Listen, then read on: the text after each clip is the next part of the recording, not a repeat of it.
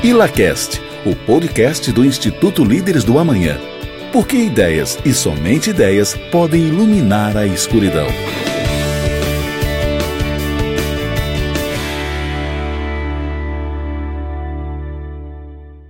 Olá, você está no ILACAST. Seja muito bem-vindo. O Instituto Líderes do Amanhã é um instituto que busca formar jovens lideranças empresariais comprometidas com os ideais da liberdade e o Estado de Direito.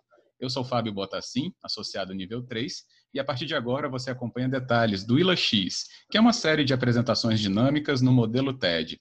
No ILA-X, associados selecionados previamente falam sobre as suas experiências pessoais e profissionais e como elas se ligam aos valores do Instituto. Nesse episódio, eu converso com a associada nível 1, Karen Meirelles, que se apresentou no ILA X 2020. Olá, Karen, seja muito bem-vinda. Ei, Fábio, prazer é meu de estar aqui. Muito obrigada pelo convite. Para a gente conhecer um pouco da Karen, nós vamos então também trazer aqui a informação que ela é graduada em Engenharia Elétrica pela Multivix, pós-graduação em Segurança do Trabalho pela Cândido Mendes e também associada a um do nosso instituto e atualmente é engenheira do Centro de Operações da EDP Espírito Santo, onde atua na frente de demandas de distribuição. A Karen ela apresentou o case chamado Multifuncionalidade e Centralização dos Processos da EDP Espírito Santo e vai contar um pouco mais para a gente nesse ILACast. Karen, vamos lá. Por que multifuncionalidade e centralização de processos da EDP? Esse nome parece até um pouco mais complicado. Pois é, Fábio. Como que aconteceu tudo isso, né? Durante muito tempo, a EDP começou a, a, analisar os seus processos e verificar aquilo que poderia contribuir para que ela se tornasse mais eficiente. Isso após uma análise de dados de benchmark de todas as distribuidoras do país, na qual a EDP configurava com 82% de eficiência enquanto tínhamos outras distribuidoras num cenário de 90% a 100% de eficiência. E o que essas distribuidoras tinham em comum, de fato, era a característica de processos centralizados e equipes multifuncionais. Então, é, esse trabalho que a EDP desenvolveu foi muito baseado nesse benchmark e que tinha como intuito, de fato, de conquistar mais eficiência e poder se tornar ainda mais competitiva no cenário de economia de mercado, uma vez que ela ainda utilizava uma metodologia que era ultrapassada e trazia certos desdobramentos não positivos em termos de resultados. Bem, né, até para a gente entender então sobre esses resultados, o que, que é benéfico nisso para clientes, mas também para a empresa, Karen? Então, o que, que acontece? A gente se deparava com equipes que não eram multifuncionais antes do projeto, que ficavam muito ansiosas durante sua jornada de trabalho. E isso culminava que a gente tinha uma baixa produtividade, uma alta ociosidade das equipes e, consequentemente, um alto tempo médio de atendimento das nossas demandas. Então, quando a gente torna a, a EDP Espírito Santo e as atividades do centro de operação centralizadas e faz com que as equipes se tornem multifuncionais, eu passo a ter uma disponibilidade de equipes para diversos atendimentos infinitamente maior. Então, não se restringe a apenas atender uma frente de demanda. A equipe se torna disponível a atender várias frentes: frentes de demandas de manutenção, frentes comerciais e também frentes emergenciais. Nesse cenário, a gente conquista de fato é, para os clientes um menor tempo médio de atendimento, fazendo com que eles fiquem mais satisfeitos, e a empresa, por sua vez, conquista aí uma melhoria contínua no quesito que se diz a sua eficiência e a produtividade das suas equipes. A gente está falando né, da EDP, a concessionária que tem a maior abrangência na distribuição da energia elétrica né, no Espírito Santo, né, Karen?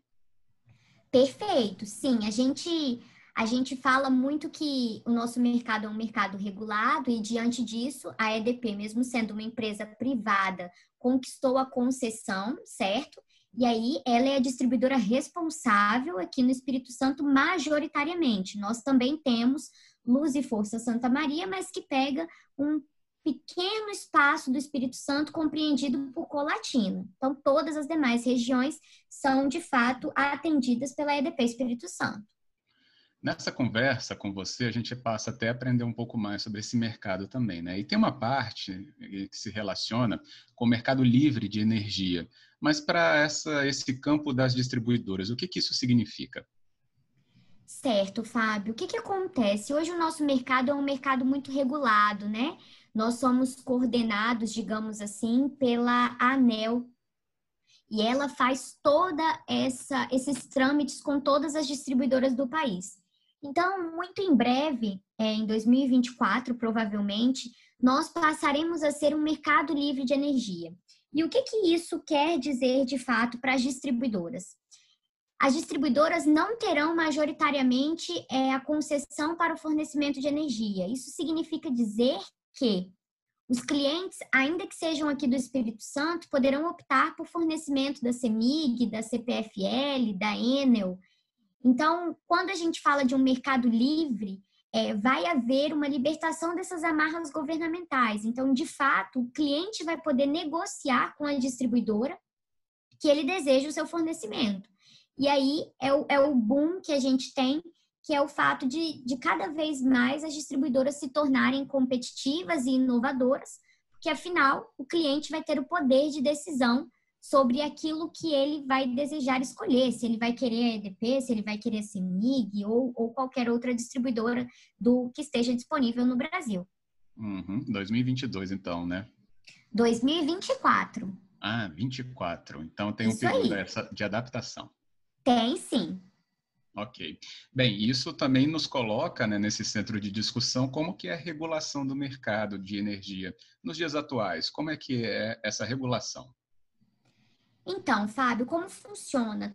Toda tomada de ação das distribuidoras é avaliada pela ANEL, né, que é a nossa agência regulamentadora. Então, toda e qualquer ação que vai influenciar clientes ou que vá trazer também melhorias para a própria empresa em questão, ela é subordinada à ANEL para uma avaliação, até para ver o quanto aquilo tem de positivo ao consumidor para impedir que somente veja-se o lado da empresa, mas que também veja-se o lado do consumidor, apesar das distribuidoras como um todo terem uma responsabilidade muito grande diante disso, em se preocupar em fornecer ao consumidor e que é algo que é bom para o consumidor e algo que é produtivo para ela. Mas ainda assim, o nosso mercado ele é muito regulado pela ANEL. Então, todas as nossas ações elas são auditadas, tudo aquilo que a gente produz é auditado, todos os nossos resultados ao final de cada mês são enviados à ANEL, então ela tem um controle de tudo aquilo que se passa em cada distribuidora do país. É o que mostra essa relevância da discussão que a gente está tendo aqui, então, nesse ILACast. Agora, Karen, qual a perspectiva para o futuro do mercado de energia e como que as empresas, então, tendem a se manter competitivas? Porque a competição vai existir, como você falou, ali em 2024. E também tem essa questão da regulação do mercado, que a ANEEL está muito presente. Mas como que isso, então, traz essa visão sobre competição entre as distribuidoras?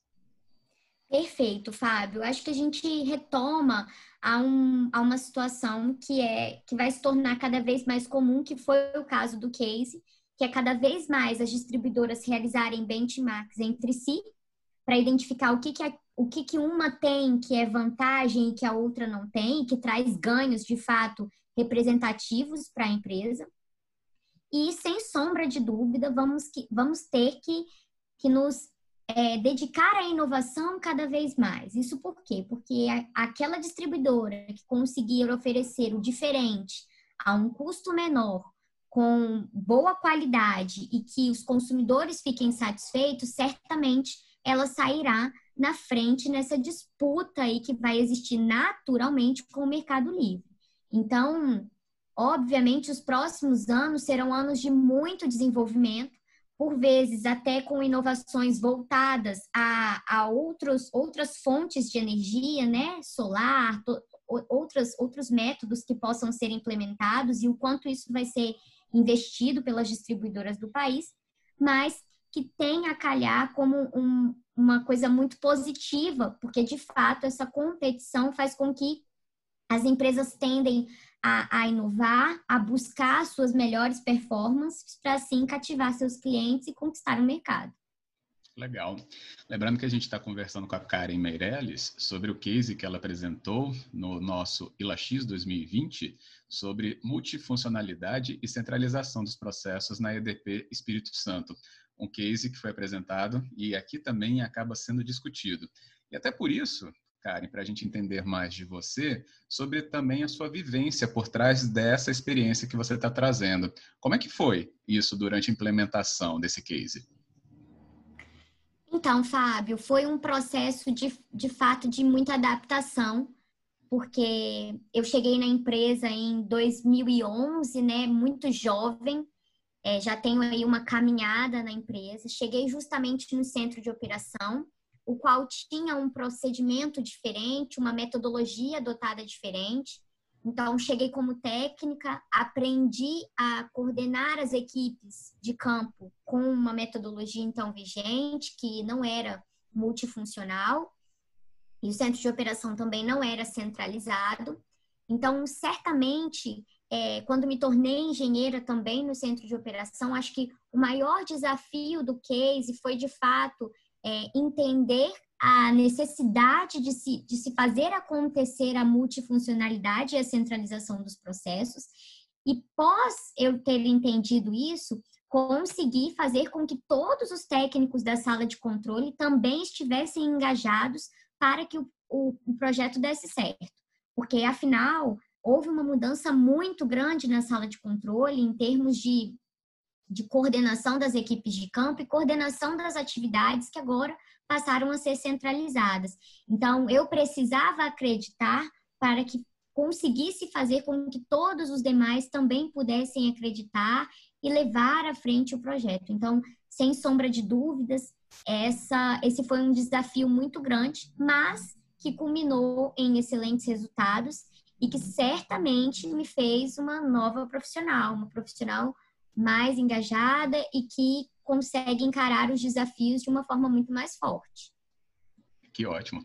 Como você falou aí na questão etária, né, da idade, você falou da, da parte jovem, né, é, da sua carreira nessa, nesse, nessa atuação no centro, é, e pode nos fazer também pensar sobre né, pessoas que já eram muito experientes, sobre o seu controle, o seu comando, esperando né, suas orientações, e ainda né, processos que você estava se adaptando, é, isso não foi uma barreira, ou você não considerou isso uma barreira, ou considerou e justamente atuou para vencê-la, superá-la? Como é que é essa análise hoje, você olhando para trás?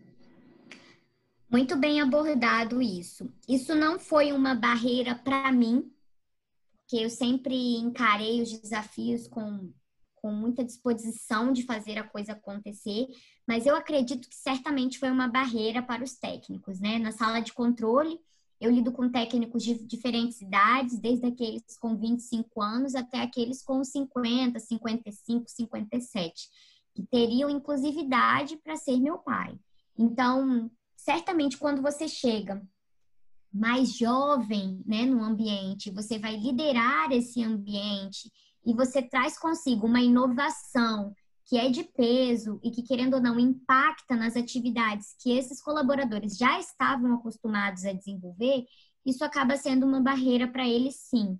É, eu tive muito que trabalhar a, a importância do projeto, eu tive muito que trabalhar a necessidade que se tinha que eles mudassem para que o projeto desse certo, para que eles fizessem a coisa acontecer, porque afinal é, eu me sentia responsável também por esse projeto, apesar de não ter sido uma criação minha, foi uma criação da diretoria da EDP, mas eu me sentia responsável por estar ali à frente de uma sala de controle que tinha seus gaps de desenvolvimento, mas que precisava, naquele momento, agir de modo colaborativo ao, ao case de multifuncionalidade e centralização dos processos.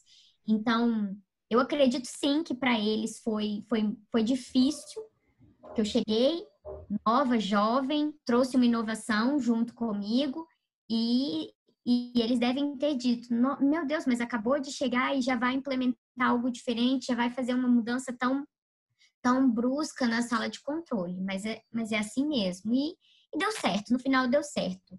Dificuldades existiram, barreiras foram quebradas, mas no fim a gente, a gente conseguiu chegar ao que a gente esperava. Você poderia elencar um período muito é, mais difícil dessa trajetória, né? Porque a gente percebe que houve sim, esse engajamento, né? Houve responsabilidade, mas a gente poderia usar a palavra liderança da sua parte, mas é, o caminho sempre tem essas dificuldades, né? Uma que você poderia pontuar, até para a gente entender né, o tamanho do seu desafio? Teve sim. Bom, eu, eu virei engenheira em março de 2018 certo? E em meados de final de março, abril, eu fui apresentada ao projeto, né? Pelo meu então gestor. E aí, uma coisa que ele pontuou foi que nós tínhamos até dois, é, dezembro de 2019 para entregar os resultados advindos da implementação do projeto. Então, assim, estávamos em meados de junho de, de 2019, isso eu estava um pouco estressada e confesso que estava me cobrando muito por um resultado, porque nós ainda não tínhamos apresentado nada e nem chegado no esperado pela sala de controle. Então, éramos muito questionados pelas outras áreas, é, do porquê a gente ainda não estava conseguindo fazer, do porquê as equipes ainda não estavam tão produtivas, o que, que a gente estava falhando. Então, esse momento foi um momento de, de muito estresse, talvez mais intenso, do, do projeto. E aí, novamente, a gente precisou ter tomada de decisão. Eu, eu fui muito engajada pelo meu gestor, tive todo o apoio dele.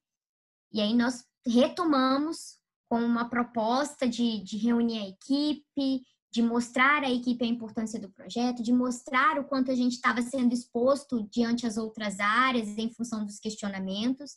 E eu acho que nesse momento, quando a gente de fato deixou transparente para a equipe tudo que estava acontecendo, os questionamentos que chegavam, é, as abordagens que eram feitas, eles mudaram. Começaram a entender a coisa e, e, nós, ali em meados de outubro, nós começamos a ter resultados claros de uma mudança comportamental do, dos técnicos do centro de operação.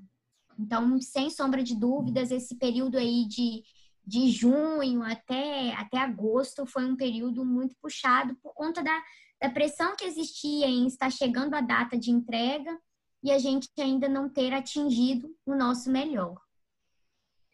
E para terminar, como você apresentou isso, né, para o seminário de inverno, foi como confiante, foi um momento né, de exposição, mas como também esse esse evento traz para você aí esse engajamento também perante o Instituto Líderes do Amanhã?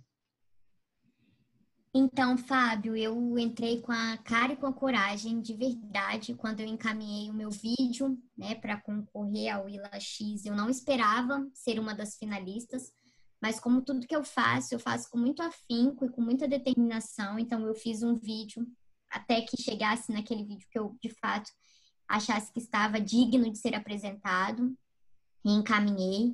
O processo de preparação foi intenso, foram dois meses de muitas reuniões, de muitos feedbacks duros, mas assim, sem sombra de dúvidas, eu, eu encerro esse processo né, do ILA X, com esse podcast, também dizendo que é, foi uma experiência sensacional, um crescimento e um desafio tremendo, onde a gente, a gente recebe feedbacks difíceis de serem, de serem absorvidos, a gente precisa mudar posturas, mudar, mudar a apresentação, é, tentar olhar para o case de uma forma diferente, se colocando como, como protagonista da história, mas que, que me reinventou. Foi um desafio tremendo, que me reinventou totalmente. Então, eu sou muito grata à oportunidade dada pelo Instituto e só posso agradecer, experiência incrível, super indico, recomendo a todos aqueles que, que fazem parte do Instituto, os demais associados, que porventura não participaram, que participem nos próximos anos. Muito bom. Obrigado, Karen, por compartilhar com a gente aqui toda a sua experiência. Obrigada a você, Fábio. Um abraço. Outro. E a gente gostaria de ressaltar também que o ILA-X acontece dentro da programação do Seminário de Inverno do Instituto Líderes do Amanhã e que neste ano chegou à sua quarta edição. Devido à pandemia, ocorreu num formato online quando a Karen participou.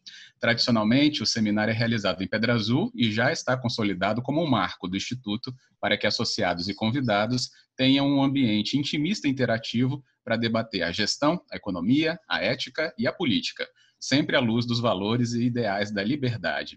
E agora você também acompanha essas discussões do Instituto Líderes do Amanhã no Instagram, Facebook YouTube. E neste ILACast. Siga a gente por aqui e até o próximo tema, porque ideias e somente ideias podem iluminar a escuridão.